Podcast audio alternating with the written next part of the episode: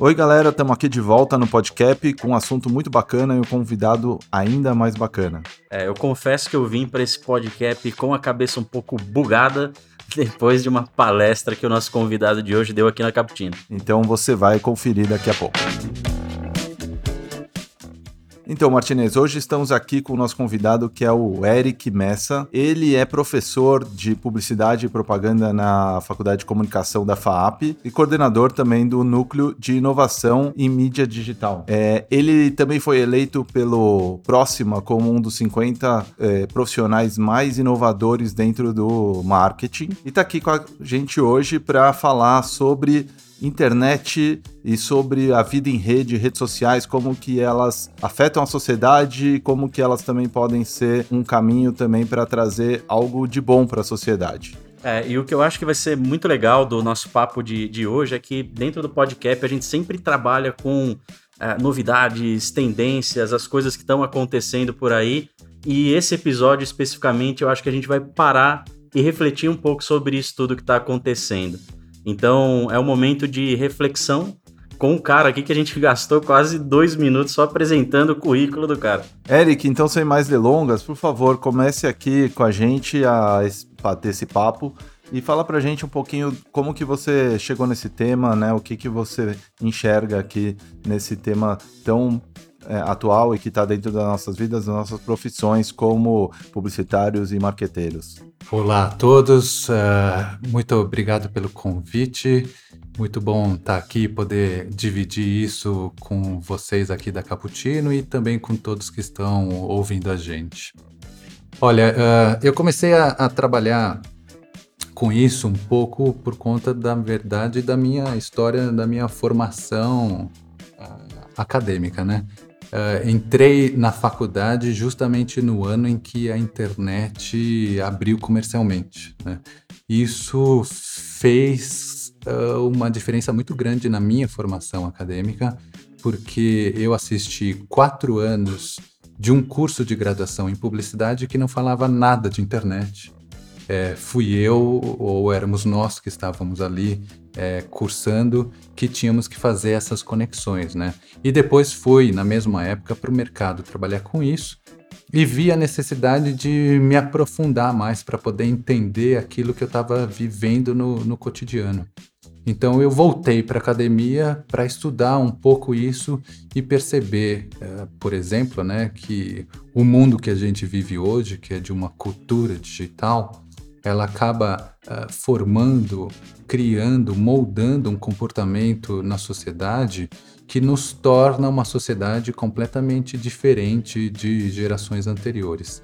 E aí é um pouco esse meu ponto de partida do meu trabalho hoje em dia. Entender qual é o comportamento dessa nossa cultura atual e perceber como produzir comunicação para essa sociedade de hoje. Muito bacana. E nesse trabalho, até principalmente também no núcleo, né, que você tem de inovação em mídia digital, vocês desenvolvem pesquisas que acabam ajudando e guiando também os profissionais aí da área, né? Então, a gente estava até conversando aqui sobre uma pesquisa que vocês fizeram para ver nesse novo mundo, né, nessas novas pessoas, até é, que a gente estava brincando, né? Não somos mais os mesmos de antigamente, né? Nem, o, nem os jovens e nem nós mesmos né? Então, como que essas pessoas hoje utilizam a, a internet? Então, como que elas é, se relacionam com isso, né? Então, como que você vê? Você trouxe um pouquinho do Jorge Forbes para gente, falou sobre como que ele enxerga é, essa mudança e o que a gente está vivendo. Se você puder trazer um pouquinho para a gente, acho que é bem legal essa visão. Pois é, como você disse, é, nós não somos mais as mesmas pessoas de épocas atrás. Então a gente não consome informação, inclusive publicidade, da mesma maneira. Né? É, a gente hoje, no nosso cotidiano, é, já vive envolto do meio digital e principalmente das redes sociais. Então a gente acaba é, é consumindo informação de uma outra maneira. Só que também, é, ao longo né, do, do, meu desenvolvimento, dos meus estudos, eu percebi que ficar olhando só para os meios de comunicação e só para as pesquisas na área de comunicação não era suficiente. Então encontrei em outros autores da filosofia e no caso particular que eu falei hoje na palestra de um psicanalista brasileiro que chama Jorge Forbes, é, encontrei dados bastante interessantes para, antes de mais nada, entender essa nossa sociedade de hoje, para depois poder levar isso para para comunicação, especialmente para a área da comunicação das marcas, né? Então, um fenômeno que a gente consegue ver no nosso cotidiano, que é de uma sociedade mais angustiada, inclusive com altos índices de, de depressão, inclusive de suicídio, uh, sem conseguir entender quais os, os motivos que estão por trás disso, né? É, a gente tem num, num psicanalista como o George Forbes uma teoria bastante interessante em que ele diz que hoje vivemos uma sociedade que não tem mais uh, referências tão fortes acima dela, né? Então, instituições que antigamente existiam e davam orientação para o indivíduo, como o governo, a religião ou a própria família, hoje em dia essas instituições estão completamente diluídas e pulverizadas, como diz outro filósofo, o Bauman. E em lugares assim, o indivíduo encontra-se sozinho, tendo que tomar decisões uh, importantes na vida dela ou meras uh, decisões cotidianas. De qualquer forma, num lugar assim, você encontra uma sociedade bastante angustiada por ter um mundo de possibilidades, mas sem ter como se guiar e se orientar dentro disso. Então, o George Forbes vai falar que hoje a gente vive uma sociedade que se organiza de forma horizontal, ou seja, não há mais nenhuma entidade acima, verticalmente, organizando e, e, e dando orientação para o indivíduo, ele precisa uh, validar o discurso dele com os seus próprios pares, por isso organização horizontal, para conseguir seguir em frente. Então, hoje é uma sociedade em que para cada decisão cotidiana, ela precisa fazer ressoar aquele discurso para validar aquelas pequenas decisões. Eu vejo isso no mundo contemporâneo das redes sociais como o fenômeno uh, da exposição exagerada das pessoas. O que elas estão fazendo ali? Elas estão, em parte, claro, fazendo pura ostentação do seu cotidiano, mas também, de certa maneira, como diz uh, o Jorge Forbes, validando suas decisões. Elas, de certa maneira, precisam é, expor nas redes as suas decisões cotidianas para validar com seus pares, para assim conseguir seguir em frente. Então, isso é muito bacana, né? E como você tinha falado antes com a gente, eu acho que a questão também das grandes possibilidades de escolhas, elas contribuem muito para isso, né? Então tem a questão de ter que validar a minha escolha para eu me sentir mais completo e as grandes possibilidades de escolha. Eu vi também uma pesquisa muito bacana onde é, era a questão de comprar uma calça jeans, né? Então, antigamente você ia comprar uma calça jeans, você chegava lá, falava o seu número e comprava a calça jeans. Hoje em dia tem o número da cintura, o número do joelho, o número, né? Você tem é, é, aquela que tem o bolso na frente, o bolso atrás, no pé, enfim, tem o que você quiser de opções. Então, nessa experimento, nessa pesquisa, uh, as pessoas que tinham uma opção só, elas saíam contentes quando elas tinham comprado uma calça. As pessoas que tinham várias opções, não importa assim que ela ficou lá, escolheu, ficou um tempão vendo e tal, pegou, pode pegar até mais cara. Ela sai triste. Por quê? Porque ela sai pensando nas que ela não comprou. Né? Então ela comprou uma, mas ela fica na cabeça as que ela não comprou. É impressionante você ver, assim, é muito bom a gente ter muitas oportunidades, mas o que isso também nos traz, né? Que a rede acaba sendo um potencializador de mil oportunidades.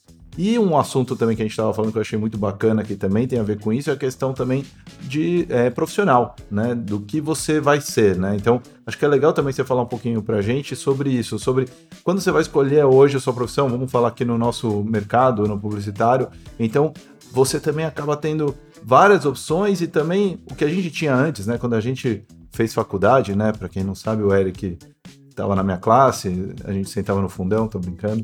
Mas é, na nossa época você entrava e queria ser diretor de arte, né? Assim, muita gente queria ir para criação porque tinha aquele brilho. Hoje você já tem tantas é, particularidades e tantas é, opções que você pode trabalhar dentro do nosso mercado que se confundem, que isso também às vezes gera essa ansiedade, né?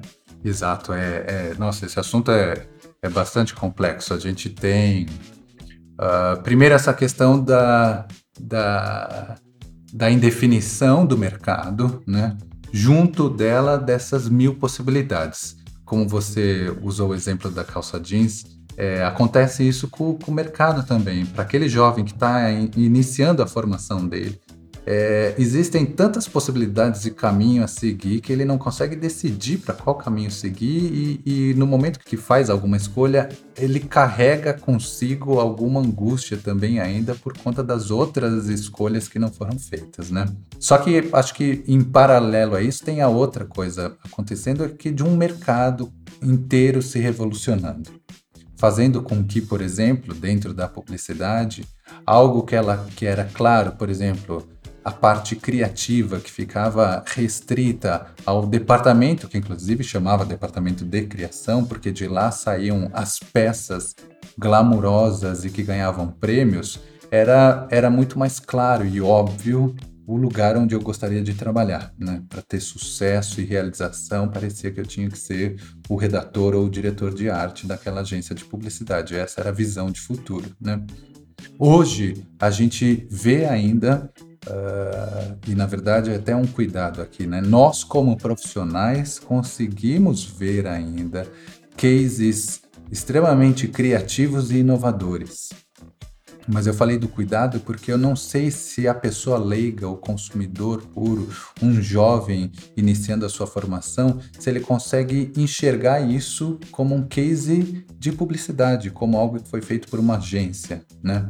E além disso, ele muito menos vai conseguir enxergar ah, em que departamento, em que lugar está a parte criativa, porque a parte criativa não está mais só dentro de um departamento. Né? Alguns cases são criativos porque tiveram uma estratégia de planejamento bastante criativa ou um uso criativo da mídia e não necessariamente uma peça extremamente criativa e glamurosa. É, e se você for ver, eu acho que isso é, é muito interessante porque é, é, leva a um outro fenômeno que é a publicidade é, virando também entretenimento, né? Então você acaba perdendo essa divisão entre uma coisa e outra, e isso acaba é, trazendo outros tipos de profissionais também para o mercado, né? Exato. né? Então, assim, não necessariamente um publicitário, mas um jornalista, é, como a gente estava falando também, uh, um, até uh, alguém que entenda mais de produção, né? Então, são outros profissionais que entram também na agência para trazer um olhar diferente, né? Sim, eu imagino que, inclusive, assim, a gente ainda tem anos para caminhar nesse processo é, em algum momento vai, vai se mudar também toda a, a forma da gente construir uma formação profissional, né? A área da educação deve mudar muito, né? Mas até lá, o que eu costumo dizer muito para os meus alunos é que hoje é imprescindível uma formação multidisciplinar. Não basta só você escolher uma graduação além daquela graduação, você precisa saber como você vai complementar essa sua formação, inclusive pela necessidade de você se diferenciar dos demais que estão concorrendo com você por uma vaga no mercado, né? E, e dentro dessa formação multidisciplinar, é, esbarra diretamente nisso que você estava falando. É, eu acho que hoje um publicitário ele vai ser mais completo se ele tiver dentro da formação dele alguma expertise que é da área do jornalismo, outra que seja da área, por exemplo, de, de RP, de gerenciamento de crise, né? em particular, só para dar um exemplo. É, e também na área criativa, por exemplo, vale muito mais hoje um publicitário que, que entenda de roteiro, né? que saiba produzir um roteiro como faz um cineasta e não como faz um redator de publicidade. É, e isso, na verdade, acaba, para a gente ligar também ao nosso tema das vidas em redes, né? Sendo um fruto também dessa cultura digital, né? Então, a publicidade, ela acaba acompanhando a cultura é, da sociedade, né? Então, ela tem que estar tá muito ligada a isso. E como hoje em dia é, você tem um consumo muito mais alto dentro de redes sociais, até já vamos chegar hoje que está um pouquinho atrasado, mas vai vir a numerologia do Martinez, a gente vê que uh, a gente precisa criar conteúdos que chamem atenção. Por isso, essa entrada dentro do, do, do, ramo do entretenimento, por isso a gente vê cases como é, de Dove, né, do Love My Hair, que justamente ganhou até um Oscar, né? Então até você estava falando isso, né? Hoje uma boa publicidade, uma, uma boa campanha, ela não tá para ganhar Cannes, mas ela pode ganhar um Oscar, né? Então é, isso vem até de um, um outro é, grande pensador de cultura digital que eu gosto muito e você citou, que é o Henry Jenkins, né? Uh, e ele fala muito sobre isso, né? Eu já li ele desde aquele livro do Fans and Bloggers, né? Onde ele fala justamente da cultura de fãs e como aplicar isso dentro das redes sociais. É realmente criar uma coisa que seja é, altamente é, engajante, né? Alguma coisa que conecte com as pessoas e que elas queiram falar sobre aquilo, né? Eu acho que quando você pega fã-clubes, é, são pessoas que têm muito interesse por aquele assunto e conversam sobre aquilo. Cada novidade ela é espalhada, né? Se você consegue trazer esse fenômeno também para sua marca, né? Porque sua marca quer falar, isso acaba sendo o, o, grande ativo hoje que a gente tem na comunicação, né? É realmente criar coisas que sejam uh, conversáveis e espalháveis dentro da rede. Né? Exato, você lança talvez assim a semente daquela conversa, né? É, essa é um pouco a ideia que tem também dentro das ideias do, do Henry Jenks.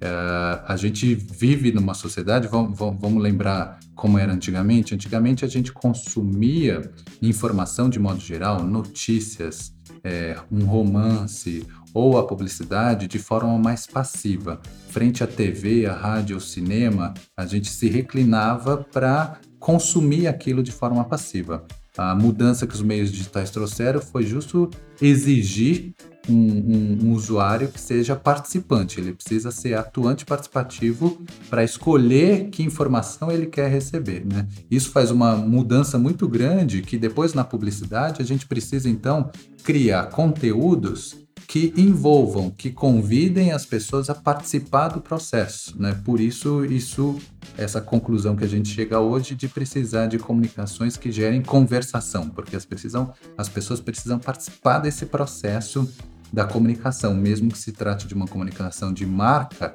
mas enfim, ela quer participar dessa conversa. Vamos então para a numerologia do Martinez para dar um pouquinho desse quadro que a gente está falando. Numerologias do Martinez. Bom, no numerologia de hoje eu dei uma colada aqui, na verdade. É, eu peguei uma pesquisa que o Eric conduziu lá na, na FAAP junto com a Mind Miners em 2019, em que eles avaliaram quais né, é, canais as pessoas é, utilizavam mais é, para se atualizar. E eu acho que como prova dessa mudança, é, a gente tem essa pesquisa que retrata, né, é, considerando uma realidade brasileira, é, que 80% da, das pessoas, na verdade, recorrem às redes sociais para se atualizarem, frente a 68% apenas que ainda é, se mantém né, no, no, formato mais tradicional, é, que é a TV aberta. E o Eric trouxe também uma, uma observação num papo que a gente teve aqui nos, nos bastidores, é, de que a TV aberta ela vem muito como uma validação, uma chancela, né, ou uma, uma opinião diferente para aquilo que a pessoa já verificou, ela já é, é, pescou aquela informação nas redes sociais e leu sobre aquilo. Então eu acho que esse número aterriza bastante essa, essa mudança Uh, e eu gostei muito dessa conexão, né? De, de que uh, entender esse momento, de que hoje as pessoas, elas. Uh, a vida ela está em rede, e que a gente tem ferramentas para que essa vida. Na verdade, a vida ela sempre foi em rede, se a gente parar para pensar. Mas ela foi exponencializada. Né? Então eu acho que a gente está o tempo inteiro em rede.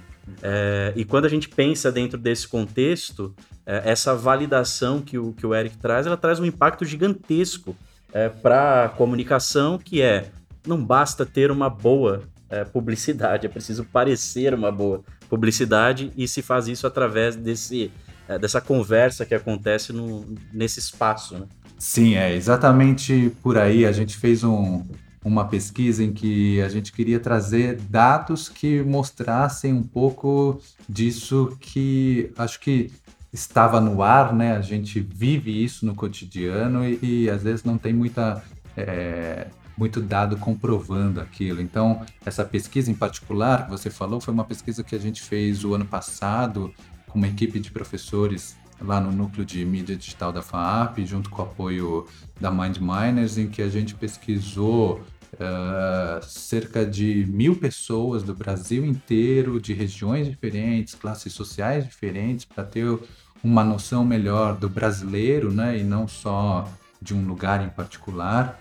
E a gente conseguiu comprovar isso. Assim, a pesquisa, na verdade, ela é bastante extensa, traz muitos dados que podem ser interessantes. Inclusive, quem quiser no site da FAP, dentro da área do núcleo de mídia digital. Uh, tem lá o estudo para ser baixado com toda, com análise e todos os resultados. Mas enfim, nesse em particular que a gente estava falando, comprova isso, né? Que hoje a gente acompanha as notícias em tempo real pelas redes sociais. Muito diferente de como a gente fazia antigamente, que era uh, lendo o jornal de manhã no café da manhã, né? Mas por que, que a gente tinha que ler o jornal no café da manhã? Porque no dia anterior a gente passou o dia inteiro trabalhando sem ter acesso a informação nenhuma do que aconteceu no dia. A gente voltava para casa, ia dormir e de manhã era essencial né, ler uh, o jornal para saber das notícias que tinham acontecido ontem, no dia anterior, né, para poder sair para casa e trabalhar. Não existe mais esse mundo, né? Por isso que a gente, inclusive, não precisa mais assinar o jornal. Né? Porém, a gente sabe o valor dele, não do jornal, mas eu digo dos veículos de imprensa. A gente também já passou de uma fase de deslumbramento das redes sociais, de acreditar como verdade tudo aquilo que aparece no WhatsApp. A gente já sabe que, que vivemos também uma época de fake news, que aliás, só para não ficar impressão, né, é, fake news sempre existiu. O problema, como, como a Martinez falou, é, é que hoje a gente amplificou tudo isso né, com as redes sociais. Mas voltando, então, uh, como a gente consome notícias hoje em tempo real, né, através do WhatsApp, e eu poderia ilustrar que hoje a gente fica sabendo das notícias do mundo através de memes. Né? Uh, o meme é a piada que vai trazer uma pontinha daquela notícia do fato, mas depois, para eu me aprofundar inclusive dar credibilidade e saber da veracidade daquilo, eu vou para algum veículo de imprensa, né? E o dado traz como segundo lugar mais acompanhado nas notícias a televisão aberta, o que é bastante interessante, porque jornais digitais vêm depois, vem em terceiro lugar.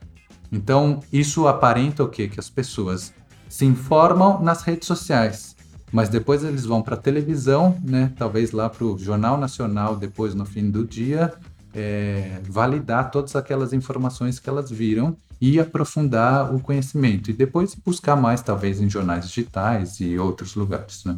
Um outro ponto que eu acho muito bacana que você estava falando era sobre como as marcas também elas conseguem entrar dentro dessa cultura que vive nas redes e como que elas podem também influenciar essa cultura de alguma maneira uh, positiva, enfim, que, como que elas também podem trazer algo uh, de pensamentos bons, né? Se a gente vê também uh, causas sociais cada vez mais sendo trabalhadas, então acho que era legal a gente também falar um pouquinho como a marca, a gente falou que a marca ok, ela vai começar a namorar com entretenimento ali, né? Então a marca ela passa a ser até é, uma publisher, né? Uma, uma produtora, uma, uma provedora de conteúdo para se relacionar de uma maneira mais natural é, com as pessoas. Mas, além disso, a gente vê também marcas usando as redes para trazer uma mensagem, que tem um lado muito positivo para a sociedade, mas também traz lucro, né? Também é uma coisa que traz retorno. Então, é, do ponto de vista de prof, como profissional, é muito bacana você fazer os dois mundos ao mesmo tempo, né? Uma coisa que você se sente bem como pessoa fazendo e ao mesmo tempo traz o lucro como pessoa jurídica que você precisa, né? Então, como que você vê isso também dentro das redes, as marcas trabalhando essas questões? Mais recentemente eu tenho, inclusive, é, trabalhado um pouco com a seguinte ideia. Uh, eu tenho notado nos últimos anos uh, essa crescente uh, estratégia de marcas eh, se apoiarem em causas sociais ou e, se identificarem, se posicionarem de alguma forma em relação a questões que são contemporâneas. E, e eu tenho lido isso com o propósito de tentar encontrar qual é, é o, o motivador desse movimento, né? É, e é, eu acho que a gente já passou por uma fase que isso acontecia simplesmente para conseguir uma visibilidade, uma atenção. O que, inclusive, houve uma época que se falava muito sobre marketing de fachada, né?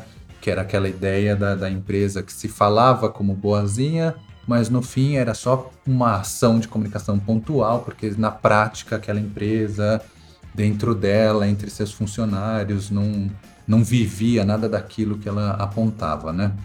Mas eu imagino que isso é uma fase que passou, que existiu, porque hoje está mais claro, uh, na verdade, a existência. De novo, se a gente olhar não para as ações de comunicação, mas olhar para o comportamento da sociedade, a gente vai ver que isso tem acontecido porque hoje vivemos uma sociedade que precisa, que exige das empresas, né, é, algum valor adicional nas suas vidas além da oferta daquele produto em si. Porque nesse novo capitalismo, talvez esteja exagerando, mas enfim, nesse novo capitalismo em que há um excesso de oferta, uh, produtos que são muito idênticos, é, é, difícil, né? Algumas categorias, como bebida alcoólica, cerveja em particular, é muito difícil apontar um diferencial prático, né? Então a gente precisa fazer aquelas ofertas que, que a publicidade já conhece da experiência, né? De oferecer uma, alguma experiência para o consumidor, ou nesse caso em particular, é, mostrar qual o valor dessa marca na vida das pessoas, né? E aí entra, o valor não vai estar tá nesse caso em particular, inclusive, obviamente, não vai estar na cerveja que está sendo oferecida, mas o que mais aquela empresa pode fazer para a sociedade, né? E o que mais que ela pode fazer, talvez seja nesse mundo de hoje, uh, oferecer uh, algum espaço de voz, de visibilidade para questões que são contemporâneas dessa sociedade. Então, uh, questões que são discutidas hoje, do empoderamento feminino, da diversidade, ou enfim, qualquer outra questão em que a gente possa ver, encontrar numa marca um apoio para dar visibilidade para isso, uh, para dar algum suporte para a comunidade, é, é bem visto por essa sociedade, né? É tão bem visto que, inclusive, a gente é, tem visto aí algumas pesquisas mostrando que as pessoas se dispõem, inclusive, a pagar um pouco mais caro pelo produto dessa empresa que tem um posicionamento na qual elas acreditam também. É, até não sou o Martinez para dar números, mas tenho aqui um número muito bacana em relação a isso, que é de uma pesquisa do Interpublic Group, né?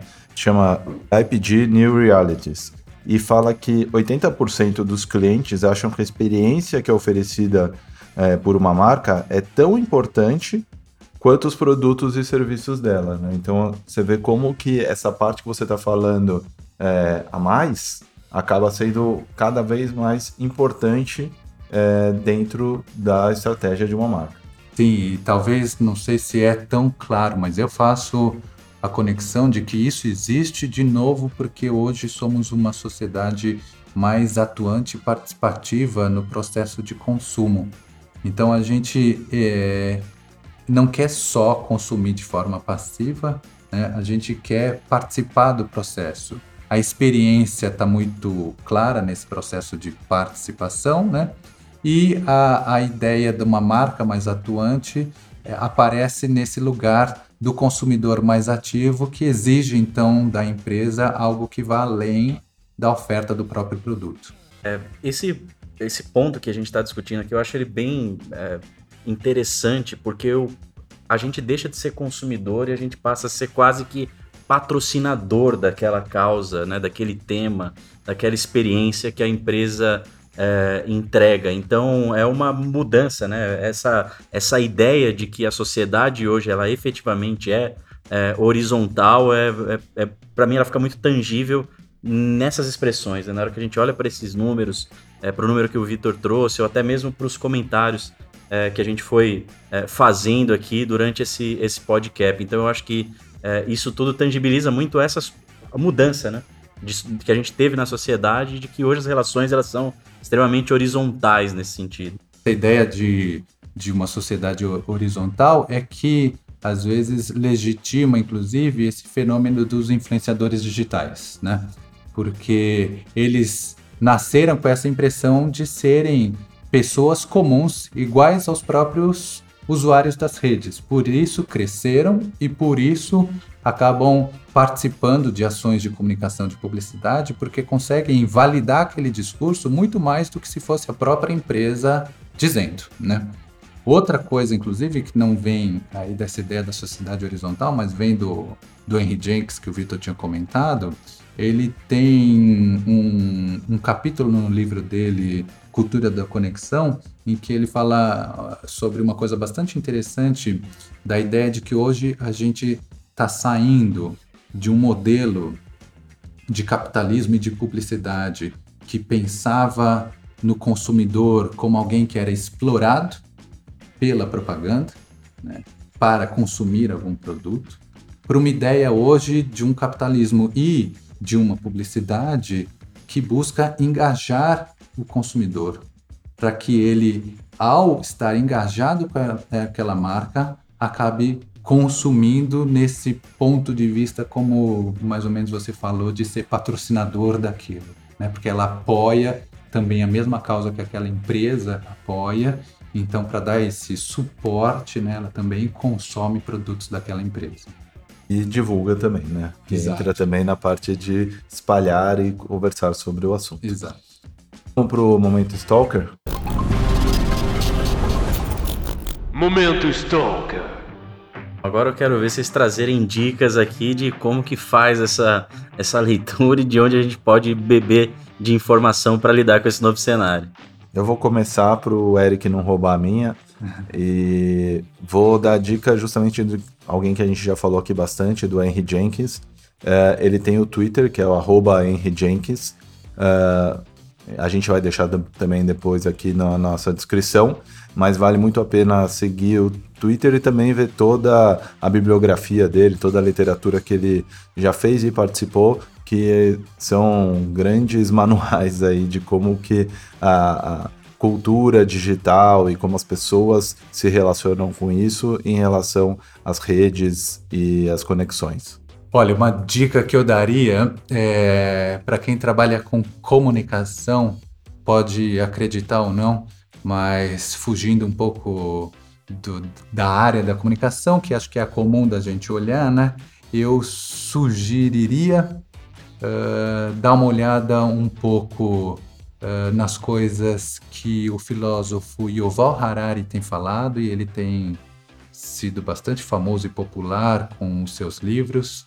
Uh, mas, em particular, da nossa fala de hoje, eu queria recomendar também esse autor que não é tão conhecido, é, que é o psicanalista Jorge Forbes. Ele é brasileiro e, e para conhecer um pouco do trabalho dele, acho que é legal procurar no YouTube. Ele tem alguns vídeos bastante fáceis de, de consumir, né, de, de ler, fáceis de entender uh, e que eu posso deixar também os links à disposição. Boa. Eu vou, na verdade, fechar com uma indicação de um livro. O autor já foi citado aqui, é, mas é o livro Homo Deus, que é uma breve história do amanhã. Eu acho que ele aterriza muito bem essa, essa discussão que a gente teve é, aqui sobre o como pensar esse novo cenário, né? Essa sociedade em que, na verdade, é, a gente já vive, né? Não, não é só um, uma tendência, uma coisa que vai vir, mas algo que já está acontecendo agora. Esse seu exemplo é, é muito bom, Martins, porque o, o Harari tem uma coisa que acho que vale muito para gente, o que trabalha com comunicação e entende que todas as transformações que a gente sofre são principalmente baseadas por fenômenos tecnológicos e que isso que vai mudar muito o, o mundo da comunicação, né? E aí a nossa preocupação fica, então, sempre em buscar, então, conhecimento sobre essas inovações tecnológicas, né? E que, óbvio, isso precisa ser feito, mas o Harari tem um, uma fala bastante importante, que eu, pelo menos eu entendo como bastante importante, que ele diz que é, com o avanço da tecnologia, especialmente da inteligência artificial, né, o que vai sobrar para os profissionais, já que essa inteligência artificial vai provavelmente é, sobrepor muitas funções que são feitas hoje por humanos, né? Na visão dele, o que vai sobrar são as funções que exigem muito conhecimento de filosofia, ética e religião. Porque a máquina vai decidir muita coisa, mas vai chegar num momento em que decidir por isso ou por aquilo é uma decisão praticamente filosófica, que então é o, o profissional que vai fazer. Então, independente da área que seja, da medicina, da engenharia ou da comunicação, o, o, o, o que ele aponta é que uma disciplina bastante importante para nós é a da filosofia. Bom, então agora vamos para a Profecia Podcast. Profecias Podcast.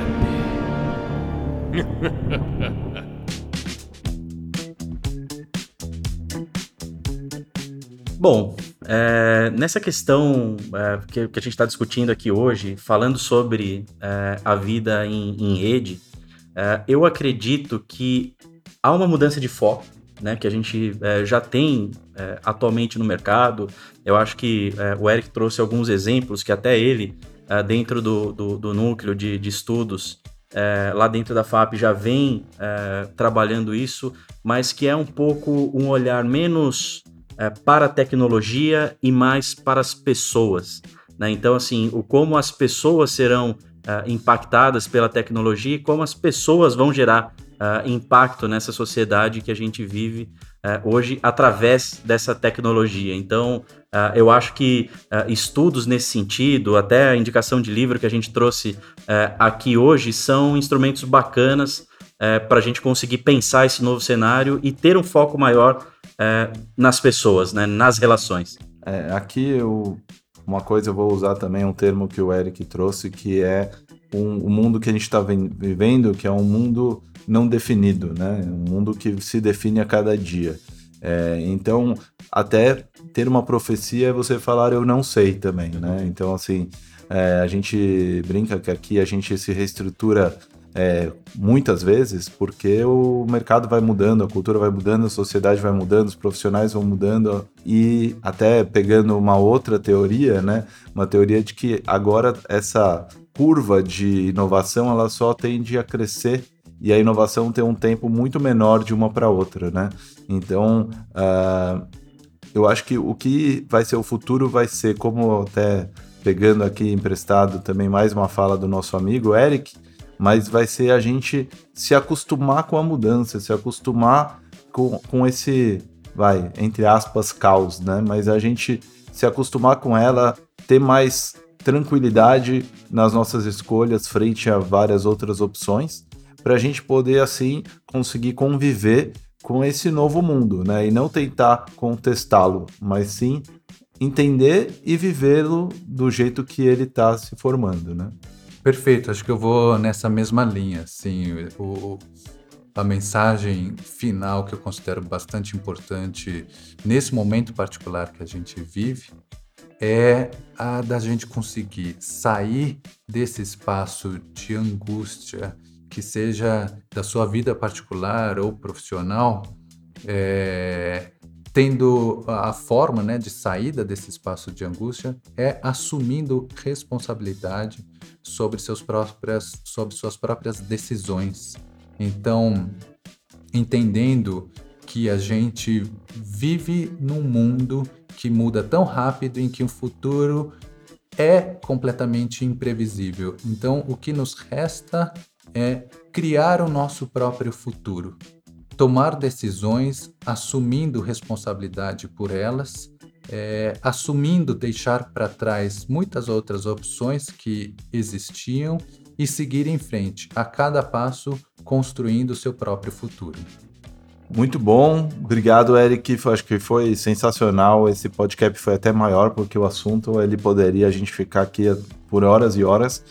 Uh, é, realmente tem mil ramificações que vão saindo disso.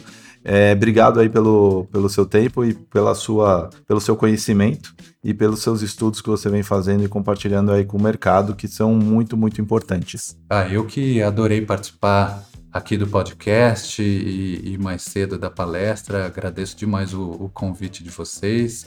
Fico à disposição. Quem estiver ouvindo, quiser me acompanhar nas redes sociais, algumas das coisas que a gente fala lá na FAP, eu costumo também compartilhar nas redes. Pode me seguir, eu estou por ali sempre ativo e participante também. Fechou, então vou assinar o perfil aqui como garoto do Merchan, arroba... Arroba Eric Messa. Boa, Eric, valeu, hein? Então é isso aí, terminamos mais um podcast por aqui. Tchau!